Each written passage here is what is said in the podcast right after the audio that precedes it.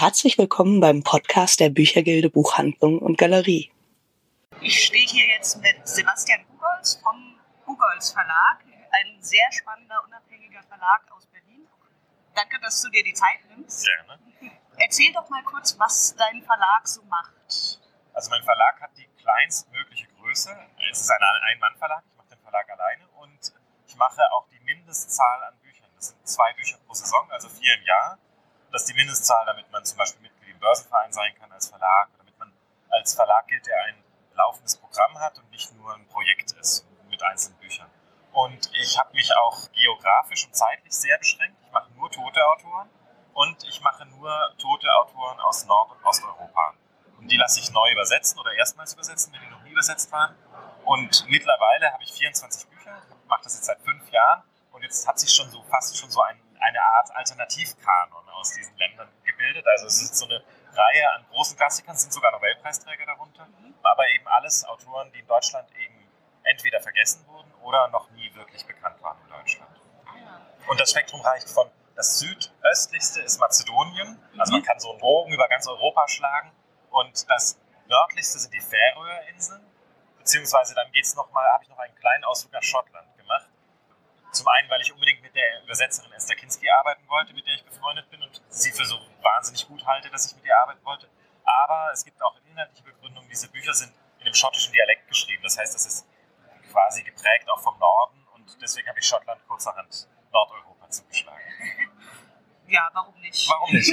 Ist also, ja ist ja meine Entscheidung. Ich darf ja das entscheiden, was ich im Verlag mache. Das stimmt. Ja. Das ist der große Vorteil. Ja. Und äh, gibt es irgendwie ähm, Herzensprojekte oder sind alle Bücher Herzensprojekte? Ja, das muss man so sagen. Also das ist jetzt einfach eine Reihe meiner Lieblingsbücher, weil ich werde auch ganz oft gefragt, wie, finden, wie findest du denn diese Texte?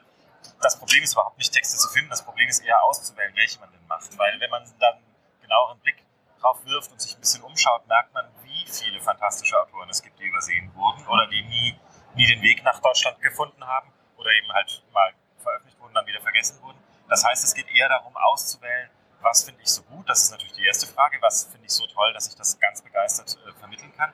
Und dann eben auch, was glaube ich, was sinnvoll ist, heute nochmal zu veröffentlichen. Also das ist kein besonders starker, ich möchte keine Debattenbeiträge liefern, aber es ist natürlich schon so, dass ich denke, was ist historisch wichtig und in seiner Zeit verhaftet, aber was ist auch so, dass es auch uns heute noch was zu sagen hat. Was sind Dinge, die wir heute auch noch mit Interesse oder mit, mit neuem Gewinn lesen können.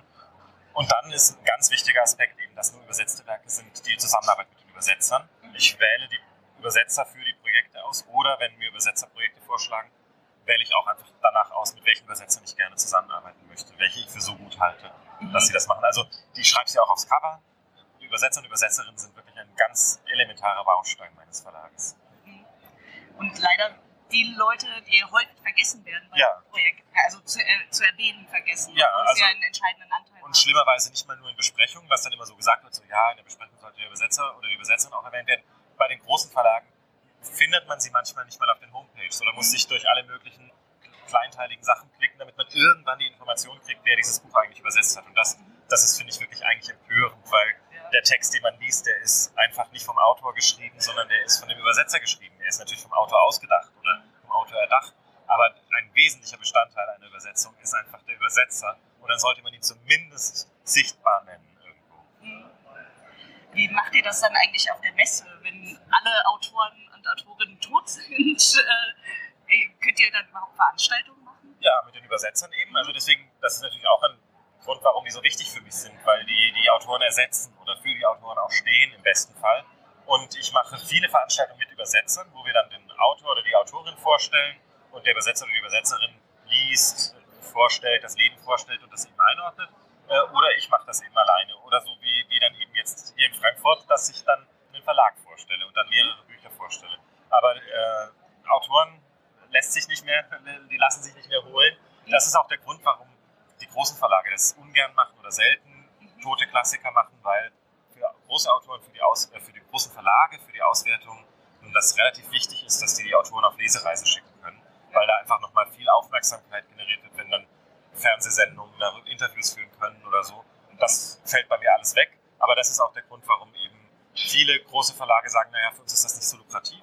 Und das ist aber umso besser, dann bleiben richtig fantastische Autoren für mich übrig, die ich verlegen kann. Ist ja auch gut. Ja. Vielen Dank.